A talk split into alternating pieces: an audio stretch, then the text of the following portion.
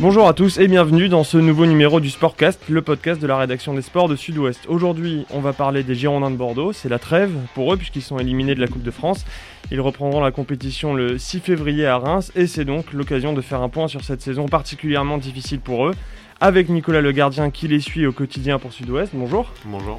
Et notre invité aujourd'hui, il compte près de 400 matchs en pro. Il a joué à Bordeaux de 2011 à 2017 et il aurait dû avoir au moins 20 passes décisives de plus s'il avait eu de meilleurs attaquants devant lui. Bonjour Nicolas Maurice Belay. Bonjour Vincent, bonjour Nicolas.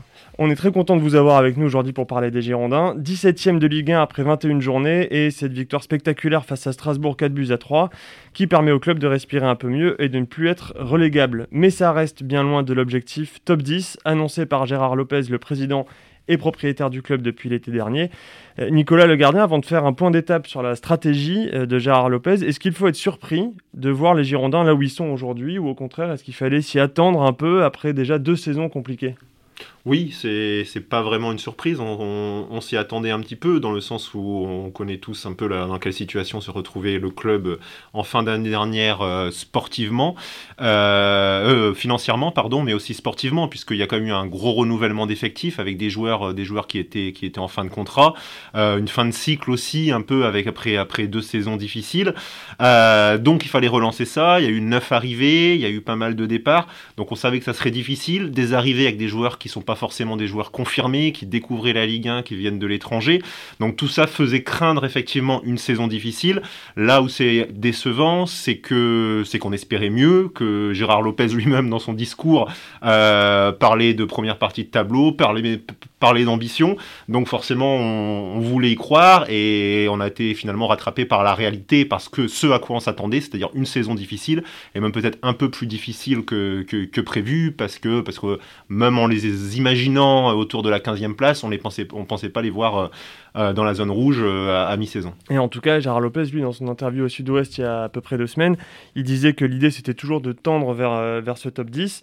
Et rappelons aussi quand même que l'idée c'est d'être européen. En tout cas, c'est ce qu'ils ont dit au moment de la vente l'été dernier, que c'était d'être européen à l'horizon 2024. Nicolas Maurice Bellet, quand vous regardez les matchs des Girondins aujourd'hui, est-ce que vous vous dites qu'ils sont à leur place 17e, juste au-dessus de la, de la zone de flottaison, comme on dit? Franchement, ouais, parce que on va parler de contenu. Dans le contenu, il manque de l'alchimie, il manque euh, même des fois du, courage sur certains matchs parce que je trouve que ça fait 2-3 ans qu'on est dans cette situation. Et euh, je vais vous prendre un exemple, le match que je suis allé voir euh, début de saison Clermont. Quand on sort d'une saison comme l'année précédente où on a beaucoup souffert et que ça repart à zéro, on ne peut pas donner l'image qu'on a donnée contre une équipe qui sort de Ligue 2 surtout avec les joueurs qu'on a, parce que on peut toujours dire oui, mais euh, ils étaient dans une spirale négative. Euh, oui, mais tu as quand même eu, euh, quand même arrêté le, championnat au mois de mai.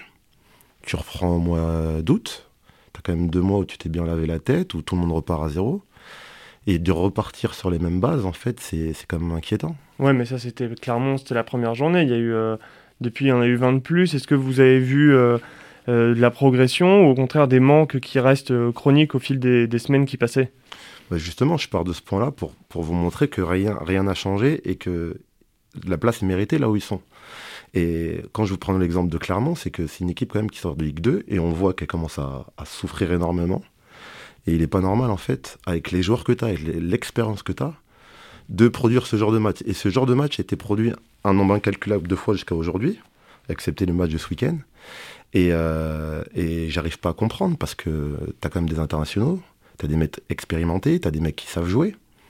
Et euh, on aurait dit entre la 10e et 12e place, on, aurait pu comprendre. Mais euh, aussi bas, non. Mais après, dans le contenu, oui, parce que il y a trop trop de manque. Il n'y a pas d'alchimie. Je peux pas vous dire à l'heure actuelle, il y a une paire qui marche bien. Je peux vous dire que Ellis marche bien de son côté. Euh, mais pas forcément euh, avec un attaquant en combinaison en duo. Euh, Taki qui marche bien, d'autres. Euh, Wang Guizhou qui marque quand même. Wang qui marche bien. Il peut avoir des périodes de creux pour X raisons. Est-ce que parce qu'on l'a replacé autre part au match suivant C'est peut-être ça. Bah, on, a l'impression quand même que depuis, euh, alors il y a eu une petite période un peu particulière avec le Covid, hein, qui fait qu'il y a eu un effectif qui a été décimé. Donc les matchs contre Brest, contre Marseille sont sans doute à enlever un peu. Celui de Rennes, on en parlera peut-être tout à l'heure, était particulier au, particulier au vu du contexte. On a l'impression quand même que depuis euh, Lyon, euh, voilà, cette équipe en tient de se former sur un 4-4-2 comme on en voit beaucoup en Ligue 1, c'est-à-dire bloc bas et on joue avec un jeu direct. Ils ont la vitesse de Wang, la vitesse d'Ellis, ils ont ils ont Yacine Adli en rampe de lancement, schématisant un peu. On a l'impression finalement l'équipe est en train de se construire un petit peu là-dessus, euh, c'est-à-dire pas vraiment un jeu très léché, mais un jeu, bah, on essaye de défendre, pas très bien souvent, mais on essaye de défendre bas, bas compact, et puis on joue sur la vitesse de nos attaquants. Est-ce que tu as cette euh, sensation aussi? Je sais pas si je peux avoir cette sensation, parce que en fait, ce qui va se passer sûrement, c'est que d'une semaine à l'autre, selon la, performance du moment, je pense que le coach va garder une équipe. Là, ils ont gagné. Il peut pas vraiment changer son 11 parce que tu devras te justifier dans la semaine pourquoi tu as mis un tel, un tel ou un tel sur le banc. Et là, normalement, il va, il repartir avec son 11 de départ. Mais bah, souvent, ce qui se passe, c'est soit on perd, soit on fait match nul, ou soit dans le contenu, bah, c'est pas bon. Et la semaine suivante, ça va changer. Et quand ça va changer, bah, c'est même pas des fois le même système. C'est en fonction des joueurs que tu mets, tu vas essayer de les mettre dans des conditions différentes par rapport à leur profil. Et en fait, tout ce, bordel, on va dire, tout ce problème-là, bah, fait en sorte que tu n'as pas de continuité dans ton jeu, parce qu'aussi, tu n'as pas de, de, performance aussi euh, stable de la part de certains joueurs. Tu as trop de haut, tu as trop de bas, ben, tu as plus de bas que de haut. Et tout ça fait que les joueurs sont pas en confiance, l'équipe n'est pas en confiance, et, euh, et ça donne ce classement-là. Après, ce qui est bien, c'est que je trouve qu'un joueur comme Ellis, qui, qui, est prêté en plus, je crois. Oui, avec option d'achat, mais euh, selon ce qu'on sait, a priori, l'option d'achat est déjà plus ou moins levée, même plus levée auprès de Boavista pour, pour la saison prochaine je, trouve que ce genre de joueur, selon la situation, il est, il est incroyable parce que t'as pas l'impression qu'il est, euh, il est pris par l'enjeu de, ben, de la relégation ou quoi que ce soit. Je trouve que depuis le début de saison. il est libéré quoi, dans son jeu. Exactement. Il, il, maintient un certain niveau. Dommage qu'il soit pas plus accompagné par, euh, par d'autres joueurs. Et, euh, et ça, c'est un bel exemple que avec, pour, pour se maintenir avec Bordeaux, avec ce genre de joueur. Le problème, c'est qu'on est trop peu et ça, c'est un gros, gros problème. On, reviendra tout à l'heure sur le, sur le mercato, justement. Euh, Nicolas, le gardien, on attendait beaucoup de Gérard Lopez, qui avait construit euh, les bases du titre de champion de France du LOSC la saison dernière. Et finalement, pour l'instant, en tout cas, c'est plutôt un constat d'échec qu'on peut dresser. Euh, Est-ce que vous, vous, trouvez justement qu'on est sur un constat d'échec par rapport à ce qu'il a mis en place à Bordeaux depuis son arrivée? Euh, Le constat d'échec, il serait si s'il change d'entraîneur aujourd'hui. C'est-à-dire qu'il vient d'écarter plusieurs joueurs, ce qui est est un constat d'échec, hein, puisque c'est des joueurs euh, dont Laurent Koscielny, qui est le, plus symbolique, et Otavio, euh, sur lequel euh, il comptait, entre guillemets, pour faire l'épine dorsale de cette équipe, tout en faisant, tout en mettant des recrues venant d'ailleurs autour. Il comptait ces joueurs-là pour faire, pour, faire, pour faire la colonne vertébrale. Les écarter au bout de, au bout de six mois, c'est quelque part un constat d'échec de, de, ce qu'il voulait mettre en place. S'il écarte l'entraîneur aujourd'hui, ça veut dire qu'effectivement, il tire un trait quasiment sur ces six mois en disant bah, finalement on n'a rien construit. Puisque le discours quand même euh, l'été dernier c'était bah, on commence la construction de quelque chose avec Vladimir Petkovic, avec ses joueurs, on commence à construire un projet. Si vous enlevez l'épine dorsale en tout cas des joueurs qui étaient censés être les leaders, euh, les censés être les leaders, et l'entraîneur au bout de six mois, c'est un constat d'échec. La victoire contre Strasbourg va sans doute donner du répit à Vladimir Petkovic et peut du coup relancer finalement un peu ce processus de construction avec d'autres joueurs en revanche puisque c'est les joueurs quelque part qui ont, qui ont trinqué. Euh, donc on va voir un petit peu, euh, un petit peu où, ça en est. Maintenant, c'est sûr que il faut pas, faut pas oublier aussi que le Lille, le Lille champion de France, il a mis, il a mis deux, trois ans à se construire. Il s'est pas fait. La première année a été extrêmement difficile. C'est aussi passé d'ailleurs par un changement d'entraîneur. C'est passé par le recrutement de, euh, José Fonté et Benjamin André, qui sont arrivés après euh, Christophe Galtier, donc qui, a apporté finalement sa connaissance de la Ligue 1 pour aider finalement le club à se construire. Donc, donc c'est pas simple. Et finalement, on se retrouve même si tout n'est pas tout n'est pas identique, un peu dans la même situation que, que Lille la première année. Alors l'autre euh, l'autre euh, domaine où ça a commencé à construire dès l'été dernier, c'est le mercato avec les joueurs. Nicolas, Maurice Bellet, vous parliez d'Albert Alice. Euh, donc le mercato l'été dernier, c'était Gregersen, Pembele, Mangas, Mensa, Onana, Fran Sergio, Dilrosun et donc Albert Alice. Est-ce que vous diriez que ce bilan, il est mitigé quand on voit les performances de tous ces joueurs aujourd'hui? Quel, quel regard vous portez, Nicolas, vous, sur ce mercato? Bah, il est forcément mitigé parce que il y a quand même beaucoup de joueurs, c'est moyen globalement. Et c'est surtout en termes d'implication. Je trouve qu'un joueur que, en plus que j'aime bien comme Dilrosun, qui a un potentiel, dans la situation dans laquelle est le club, il doit un peu plus s'impliquer. Je peux comprendre que tu parles pas la langue, tu es jeune, tu es en presse, toutes ces, toutes ces choses-là. Mais quand je vois des fois le potentiel du joueur et, et son implication, il y a, y a, quand même un contraste. C'est un peu. Euh, vous en match, c'est en match, vous voyez ça? Oui, c'est en match que je vois. C'est en match que je vois parce que, par exemple, contre Marseille euh, et contre Brest, c'est deux matchs où il y a eu euh, des jeunes d'un côté à Brest et contre Marseille, ben, on, connaît l'histoire par rapport au cluster, au Covid dans l'effectif. Non, même pas par rapport même aux supporters, tu vois, qu'est-ce que ça représente et tout, même si tu es quelqu'un d'extérieur. Tu peux pas faire deux matchs similaires, surtout qu'on est dans l'urgence comme ça et surtout qu'on est sur ton potentiel. Après, euh, t'en as d'autres, ben, ils vont être moins doués que Dilroson, ils vont faire avec leurs moyens, mais ça va être aussi limité. Et euh, là où, par exemple, euh, je trouve que le club n'a pas été bon, c'est la chance donnée aux, jeunes. Elle n'a pas été assez importante. Je, vais prendre le cas de Bakwa et de Amadou Traoré. Le petit Amadou Traoré, on le voyait beaucoup quand même l'année dernière, où on voyait quand même ses qualités de vitesse apporter un peu de sang frais à l'équipe. Des fois, on n'a pas d'idée dans le jeu et on s'appuie pas sur ce genre de joueur qui euh, a de la verticalité, qui permet en fait de remonter le bloc, ce que fait Ellis par exemple d'un côté. Et, euh, je trouve de, se priver de autant de jeunes, surtout quand tu remis les mêmes, mêmes joueurs qui font des fois les mêmes, mêmes euh, performances, je trouve là-dessus c'est pas bon du tout. Et comme la communication, on va dire avec les, avec avec les joueurs qui ont été qui ont été un peu mis sur le côté. Parce que la première chose déjà que tu dois faire, c'est de rassembler les joueurs, de les réunir, de mettre un côté humain. Surtout dans, cette, euh, euh, dans ce besoin de, sportivement de se maintenir. Tu peux pas dire un tel, euh, on t'écarte et de compter sur, sur certains joueurs. Parce que quand certains joueurs vont être, pas, vont être moins performants, souvent ce qui se passe, c'est que tu veux rappeler ceux que tu as écartés il y a, y a, un ou deux mois, mais c'est pas comme ça que ça se fait. Pour finir sur le mercato, Nicolas, on attendait beaucoup de d'Admar Lopez notamment, qu'on avait présenté comme l'ancien bras droit de Luis Campos, qui a un très gros réseau. Alors c'est sûr qu'ils ont eu un, délai qui était très court avec la vente, ils ont eu à peine un mois pour, euh, pour recruter. Euh, aujourd'hui, le, bilan d'Admar Lopez, on va attendre évidemment la fin de saison pour en tirer un définitif, mais de ce qu'on a vu les premiers mois de compétition, c'est effectivement c'est pas hyper satisfaisant, on s'attendait à mieux. Oui, ben non, c'est sûr. Surtout que si on prend les, deux, bah, la principale recrue qui est Fran Sergio, puisque c'est celle où le club a investi le plus euh, financièrement en indemnité de transfert, en salaire. Euh, aujourd'hui, il est en difficulté, donc c'est pareil. Il arrive d'un autre championnat.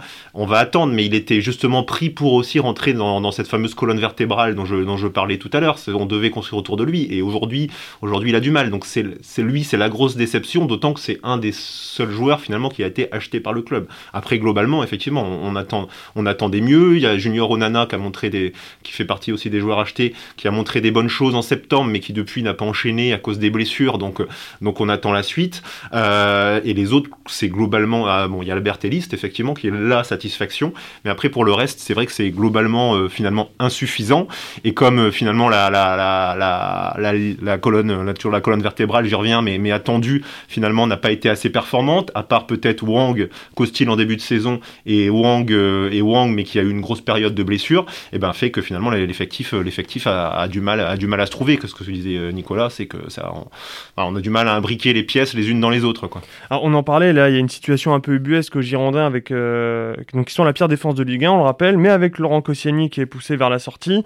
Bon, officiellement, c'est pour permettre à d'autres joueurs de prendre un peu de leadership. on se doute que c'est aussi bien sûr euh, une histoire de contrat. Otavio est dans le même cas, Bass et Zerkan sont avec la réserve. C'est quoi la stratégie sur ce point précis et, euh, est-ce que c'est pas un peu risqué? Ben, la stratégie, je pense que c'est ce que j'expliquais tout à l'heure, c'est-à-dire que euh, au départ, il euh, Gérard Lopez pensait de la même façon. Il s'est dit à Lille, on a réussi parce qu'on avait une colonne vertébrale avec euh, José Fonte, avec euh, Benjamin André, avec Loïc Rémy aussi qui arrivait la deuxième saison. Je vais faire la même à Bordeaux. Sauf qu'il est arrivé fin juillet, début août. C'est difficile de casser des contrats. Donc il s'est dit, il s'est entretenu avec les intéressés. On va faire avec Benoît Costil, Laurent Koscielny, Otavio, Wang pour avoir cette, cette colonne pour avoir cette colonne vertébrale.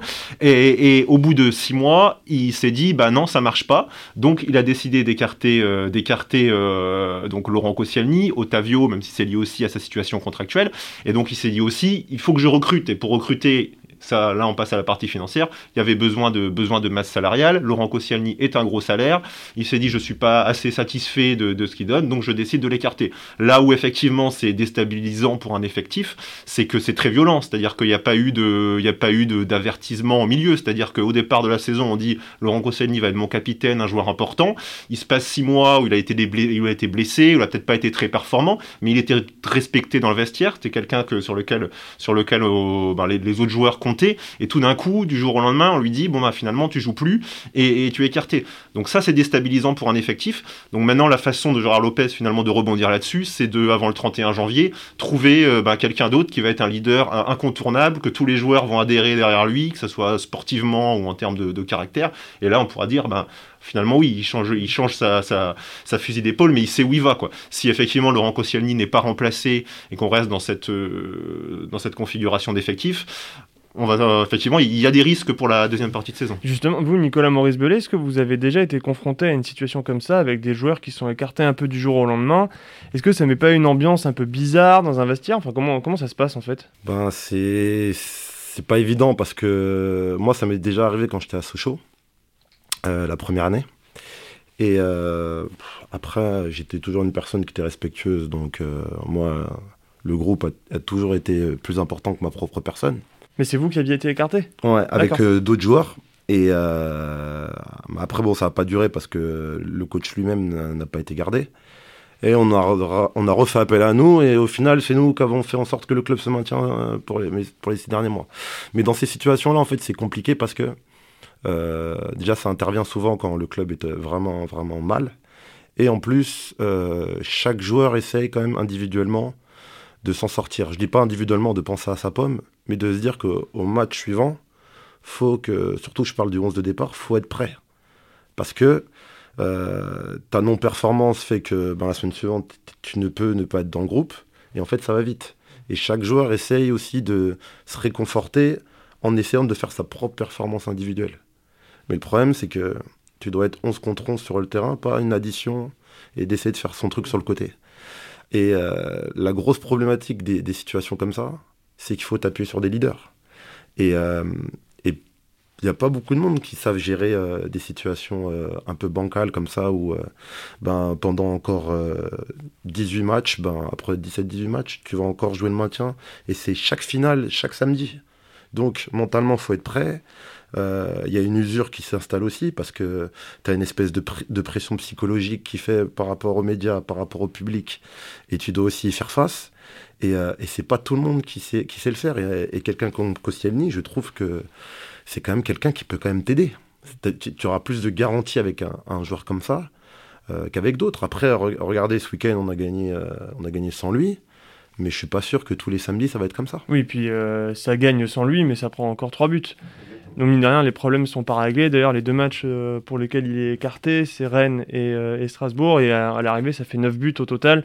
Donc ça prouve bien que le, problème est, beaucoup plus. Oui, et euh, Otavio, je, mets Otavio aussi dans le, dans le même cas, même si lui, il est aussi écarté parce que parce qu'il a signé un pré-contrat ailleurs et qu'il est en fin de contrat et que le club finalement n'accepte pas et aurait aimé pouvoir le prolonger pour récupérer une indemnité de transfert.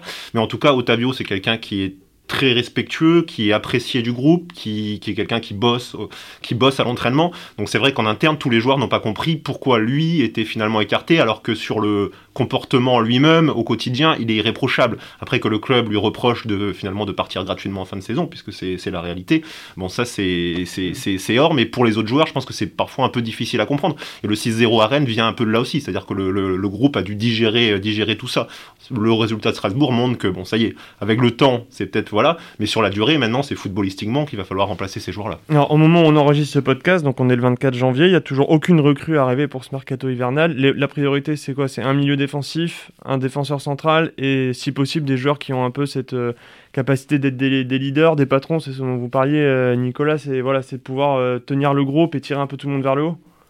Clairement, ouais, clairement, je pense qu'il y, y, a besoin de ça, à la fois quelqu'un qui permettrait de, de, rassurer derrière par sa qualité défensive, mais aussi par une certaine maîtrise technique dans la relance pour calmer quand, quand, quand l'équipe est en difficulté, et idem au milieu, c'est-à-dire qu'aujourd'hui on a déjà quantitativement, sans Otavio, le, milieu commence quand même à être, être juste en termes de, de, quantitatif. Et après, en termes de qualitatif, je pense qu'il y a besoin effectivement d'un milieu de terrain qui sera capable à la fois de ratisser, mais à la fois de mettre le pied sur le ballon de temps en temps aussi quand c'est plus difficile, d'avoir de la qualité technique pour ressortir.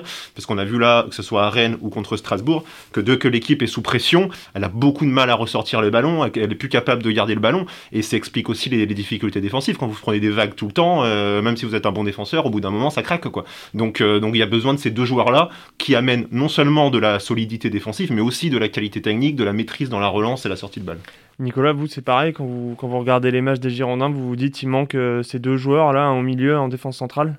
Ah, Bien sûr, et on le voit. Et comme a dit Nicolas, c'est surtout que moi, je pense qu'au milieu de terrain, même si c'est vrai que le petit Tom Lacou, on sent qu'il est intéressant, mais la situation en fait sportive, elle est compliquée à te dire c'est ce genre-là qu'il me faut pour les six derniers mois par rapport à la situation. L'année prochaine, si tu commences, oui, tu peux commencer avec lui. Mais là, il te faut un, profil ou un, on va dire un, un mec d'expérience à la, à la Benjamin André. C'est-à-dire qu'il faut commencer à mettre, euh, à mettre des brins un peu au milieu, essayer d'être un peu vicieux. Parce que... C'est ce qu'aurait dû faire Franck Sergio d'ailleurs. C'est aussi un peu pour ça, c'est principalement pour ça qu'il avait été recruté l'été dernier. Exactement, parce que même un mec comme Adli, ça peut le soulager. Parce que Adli, par exemple, son, son défaut, ça va être qu'il il se disperse un peu alors qu'il a besoin d'avoir ce genre d'expérience qui le permette en fait de, de se stabiliser. Parce qu'offensivement, il a toujours quand même des coups d'éclat. Alors que là, c'est. Euh, un manque d'expérience par-ci, un manque d'expérience par-là, et euh, tout ça additionné fait que ben voilà, t'es moins solide, et à force que euh, ben, t'arrives pas à ressortir les ballons, euh, et là je parle de, ce qui se passe réellement chaque week-end, à force de pas ressortir le ballon, de, prendre des vagues, de prendre des vagues, ben t'encaisses des buts et des buts et des buts, et ta confiance elle diminue, et, après il y a une cassure, je trouve, au niveau surtout de l'alchimie de l'équipe, c'est-à-dire que tu, n'as pas ce lien entre tes sorties de balles défensives et au niveau du milieu et le milieu avec l'attaque. Tu as l'impression en fait que tu, fais par rapport au ressenti du moment. Euh, l'équipe adverse est montée, elle est déséquilibrée, on a récupéré la balle, tac, on peut lancer hélice. Mais c'est pas, on n'a pas de choses de préparer parce que pratiquement personne en fait ne domine son poste et on fait tout un peu à l'arrache en fait. Et, euh, et, et en fait, ce genre de profil qu'on recherche va stabiliser tout le monde, calmer tout le monde. Ah, il aura peut-être pas de stats, hein. mais on sait que c'est lui le catalyseur de tout ça en fait. On a beaucoup parlé euh, ces derniers jours, ces dernières semaines de Vladimir Petkovic, l'entraîneur, euh, que Bordeaux est donc allé chercher l'été dernier à la tête de la sélection suisse. Euh, pour l'instant, c'est quoi le constat? C'est que ça fonctionne pas trop, en tout cas ça fonctionne pas comme on l'espérait? Ben, complètement, complètement puisqu'il est arrivé avec, et puis il, le disait, les dirigeants le disaient, avec la volonté de construire, de donner une identité à l'équipe, une identité de jeu. C'est ce qu'il a essayé de faire euh, les premiers mois. Alors j'enlève moi le mois d'août, c'est vrai qu'on parlait de Clermont tout à l'heure, j'enlève le mois d'août parce que, parce que l'effectif a complètement changé au mois d'août. Lui est arrivé quelques jours avant la première journée de championnat, donc euh, c'était difficile. Mais il a, essayé de mettre ça en place, on va dire, sur les mois de septembre, octobre. On voyait des choses avec des latéraux très hauts, euh, une, défense à, à 4, mais qui se transformait en une défense à 3 avec le ballon et des latéraux qui montaient. Il y avait, des choses avec le ballon finalement. Il disait qu'il voulait justement une équipe dominante avec un pressing haut qui soit proactive. Il a essayé de mettre ça en place. Ça n'a pas marché. Il n'a pas réussi. L'équipe a pris beaucoup de buts. Les résultats ont commencé à, s'effilocher. Et donc, du coup, là-dessus, c'est un échec. Là où finalement, il a été intelligent et d'ailleurs d'autres coachs, euh, notamment étrangers, qui sont arrivés en Ligue 1, je pense à, Peter Boss ou, euh, Georges Champaoli à Marseille, ont fait un peu la même chose. C'est-à-dire qu'ils ont dû renier sur ce qu'ils avaient envie de faire pour venir à quelque chose d'un peu plus pragmatique par rapport aux, joueurs qu'ils ont et par rapport à la situation. D'où ce que je disais, le, finalement ce 4-4-2 qui a été mis en place, euh, qui a été mis en place euh, fin novembre, début décembre, et qui est plus là finalement pour, euh, bah, pour jouer le maintien, hein, pour essayer de prendre moins de buts, jouer sur la force, la vitesse d'hélice, la mobilité de Wang.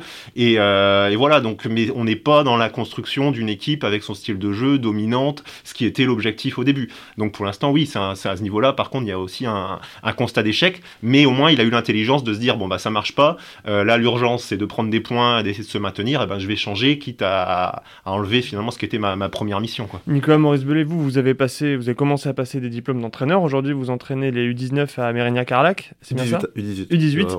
Euh, quel regard vous portez sur Vladimir Petkovic et son travail depuis qu'il est arrivé au Girondin? Ah ben c'est un regard qui est bon qui est pas flatteur parce que forcément je vais prendre en compte euh, bon, bah, moi je l'ai connu avec le France Suisse forcément avec cette réputation là euh, ton club euh, à la DNCG passe Ricrac, ouais. Ricrac, tu l'achètes tant. Euh, après, je vais pas mettre combien il est payé sur son dos par rapport à ce qu'il produit. Mais donc, tu additionnes tout ça. moi, je pense que ça.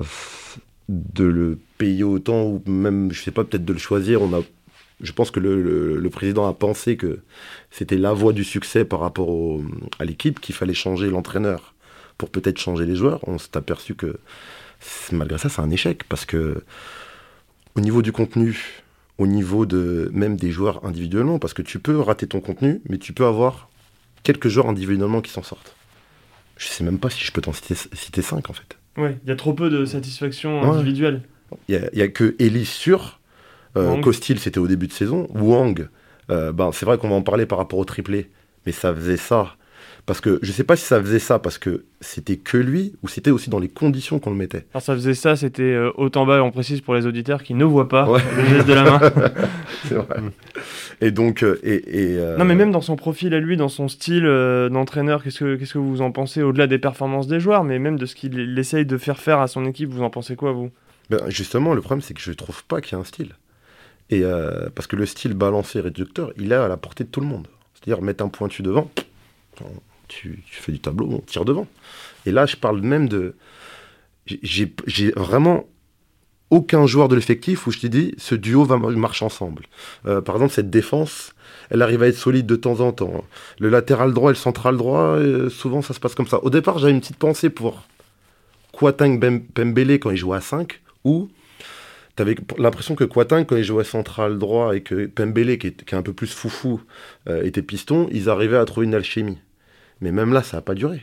Ça n'a pas duré. Euh, est-ce que c'est les joueurs? Est-ce que c'est le coach? Nous, à un moment, on est obligé de faire un constat que tu as qu'un joueur depuis le début de saison qui a une bonne régularité, c'est Ellis. Et le reste, c'est comme. c'est euh, Excusez-moi, personne ne le voit. Mais voilà, c'est euh, c'est inconstant de chez inconstant. Je ressortirais peut-être le quatuor offensif quand il vient de se mettre un petit peu en place quand même, avec, euh, avec Yacine Adli dans cette position un peu haute, où il est un peu, euh, un peu plus libre des, au niveau des replis défensifs et dans la transition, avec Rémi Houdin quand il vient de s'installer un peu à, gauche et qui commence à être plus régulier. Alors ça reste depuis, depuis un mois et demi, hein, mais qui commence à s'installer, avec Ellis à droite, Wang devant. Peut-être que là, il a trouvé quelque chose. Ben, moi, j'ai cette sensation-là, en tout cas, dans ce système, effectivement, bloc bas, profond plus qu'avec le ballon, puisque de toute façon ils ont plus trop le ballon en ce moment. Mais euh, peut-être que là il a trouvé quelque chose, non? Je sais pas ce que tu en penses toi. Si, c'est un, échantillon, on va dire, de, de, ce qui peut se passer euh, dans les semaines qui suivent. Et euh, par rapport à ta question, Vincent, c'est que tout ça, c'est trop peu. Et là, je suis même pas en train de te dire, de te parler de, du club des Girondins, ce qui représente, qui doit être dans les cinq premiers, non. Je te parle juste de l'équipe qu'on t'a donnée depuis le mois d'août, Bien sûr que tout se fait pas aussi vite qu'on le voudrait, mais il y a quand même un minimum à donner, je pense. Et puis, euh, il y a un dernier volet, c'est le volet financier. C'est pas le moins important. Euh, bon, il faudrait plus qu'un podcast pour en parler, sans doute, mais euh, alors le président des Girondins, le Gérard Lopez, il annonce 43 millions de déficit à la fin de la saison. Selon nos infos, c'est plutôt 63. Il assure aussi que euh, les besoins de financement pour cette saison sont couverts en trésorerie. Nicolas Le est-ce qu'il faut être inquiet sur le plan financier pour les Girondins? Inquiet, lui ne l'est pas. Donc si on lui fait confiance, c'est-à-dire qu'il va, il va ramener finalement l'argent qu'il a besoin euh, ben, pour, pour terminer la saison et surtout pour la prochaine, parce que la, vraie inquiétude finalement concerne, concerne la saison prochaine, puisque celle-ci était une, une, saison de transition et Gérard Lopez est arrivé donc euh, avec 30 millions d'euros, c'est-à-dire 8 millions qui venaient de lui, plus 20 millions qui venaient de prêts de Fortress et de King Street, donc ils seront remboursés en 2025, mais qui sont venus finalement pour financer le budget de cette saison. Maintenant, la question, c'est la saison prochaine, comment faire, puisqu'il y aura à nouveau un déficit. Hein. de toute façon, c'est écrit, le club ne pourra pas rééquilibrer euh, dès la saison prochaine. Donc, sans cet apport de 30 millions, comment faire pour que la saison prochaine, euh, bah, le club puisse, euh, puisse couvrir, couvrir ses dépenses? La DNCG va le demander euh, lors du passage en juin, il faudra être capable de répondre. Donc c'est finalement là-dessus qu'on attend Gérard Lopez. Donc lui dit qu'il qui, va, qui va pouvoir couvrir ses dépenses. c'est quasiment couvert. Et que c'est déjà quasiment couvert. Donc, euh, donc euh, aujourd'hui, on ne sait pas comment. On lui demande, il veut pas nous expliquer, il nous explique pas à ce jour comment il va le faire. Il le fera sans doute à la DNCG en juin, il faut l'espérer pour le club.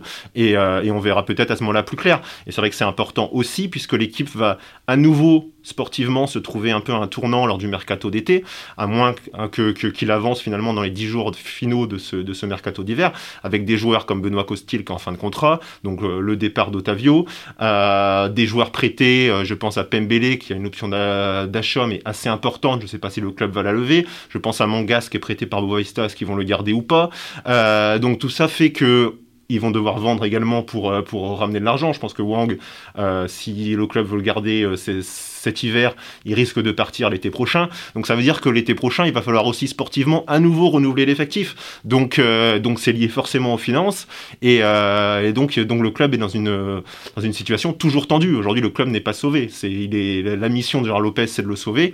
Euh, il n'est pas encore à ce jour sauvé et on a encore un peu du mal à voir comment il va s'en sortir. Alors on va reconnaître au moins une chose à Gérard Lopez, Nicolas Maurice Bellet, c'est que il a su recréer le lien entre le club et son environnement, c'est-à-dire euh, les supporters, les partenaires, euh, les anciens joueurs, euh, alors que c'était quand même très compliqué sous, sous GACP et surtout King Street. Est-ce que vous, vous sentez que sur ce plan-là, ça va mieux? Oui, dans la communication, elle est très bon.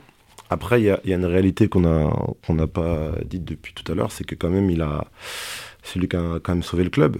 Et derrière ça, il n'avait pas beaucoup aussi financièrement de on va dire, de flexibilité pour avoir euh, des meilleurs joueurs. Donc il fait aussi avec les moyens du bord.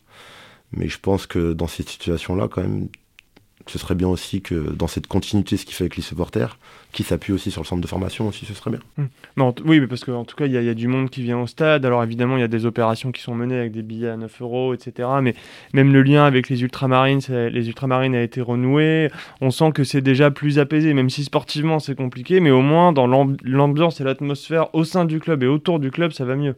J'ai envie de dire qu'il a su servir des erreurs de la, de la direction précédente pour euh, finalement prendre ça contre-pied et justement réussir à, à finalement recevoir le soutien entre guillemets de l'environnement. C'est-à-dire que voilà, la direction précédente avait fait beaucoup d'erreurs en direction des ultramarines. Lui, justement, a pris, a pris, a pris l'inverse, il les a écoutés, il a, il a, il a répondu à leurs demandes, il est en, lien euh, quasi constant avec eux, donc ça, ça leur permet euh, voilà, d'avoir au moins les supporters, parce que c'est vrai que dans la situation actuelle, si les ultras étaient vent debout, ça, ça ajouterait, ajouterait une déstabilisation supplémentaire dont le club finalement n'a pas besoin, et on le voit dans d'autres clubs, ça peut avoir quand même un impact, et on l'a vu au Girondin, un impact très important si les supporters les plus, les plus fervents et les plus, euh, ceux qui font le plus de bruit sont contre vous, c'est encore plus compliqué. Donc là-dessus, là, là-dessus, il a vraiment réussi à faire ça.